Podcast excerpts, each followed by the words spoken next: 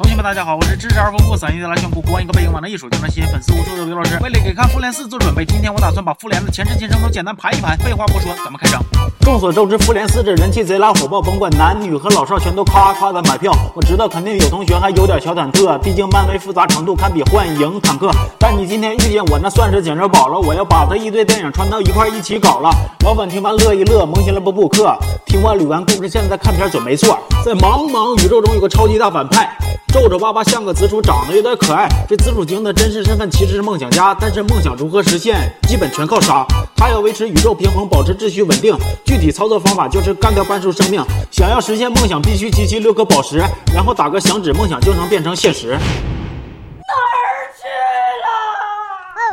一颗蓝了吧唧，专门控制空间。他第一次出现还正好赶上二战，第一位超级英雄也在此时登场。他的名字指定听过，就叫美国队长。后来美队陷入长眠一睡七十多年，在期间神盾局和惊奇队长接连出现。神盾局负责奶，惊队负责输出，只要惊队一出手，啥场合都不输。可惜惊队还有事，就暂时退出群聊。神盾局的福瑞却因此陷入思考，他寻思宇宙如此庞大，地球如此渺小，万一出事儿可咋办？我得找几个大佬。所以他就决定建立复仇者联盟。于是复联 这个概念就开始初步成型，有为所欲为大富豪钢铁侠、斯塔克，我最稀罕的黑寡妇跟绿巨人浩克。后来还有个玩锤子的老哥叫做雷神，没啥毛病，就是老弟洛基有点愁人。美队这老冰棍也终于被发现了，复联第一梯队也开始有活干了。紫薯惦记蓝宝石，就派洛基去抢。这城墙宝石没拿着，还搭进一根权杖。这权杖可不一般，里边别有洞天。黄色心灵宝石就藏在它的中间，还有一颗红的，叫做现实宝石，被雷神哥俩一举拿下，简直爽翻天。接着咱们就该捋到银河劲舞团了，要是没有他们，复联三不就完了？这部分的故事主要得从星爵说起。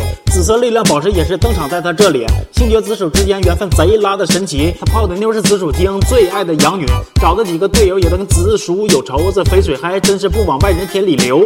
在这期间，冬兵猎鹰陆续登场，复联也要迎来他们第二场大仗。托尼看见预言结局，给他闹心够呛，于是是发明人工智能，名字叫做奥创。谁能想到奥创居然还惦记当老大，呜呜喳喳叽里呱啦，让人挺害怕。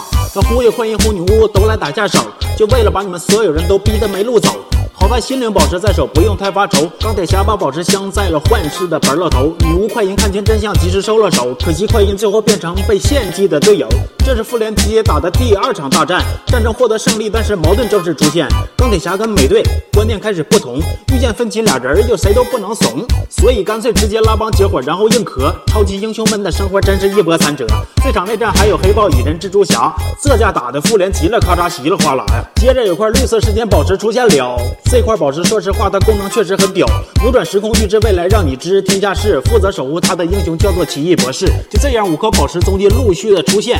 紫薯为了梦想实现，简直不择手段。唯一隐藏的橙色宝石终于出现，代价就是要将挚爱之人推入深渊。紫薯凶狠嘴脸是一个突然改变，但最后还是选择将残存善念斩断。复联的英雄终于迎来终极之战，战役生死攸关，没人逃避审判。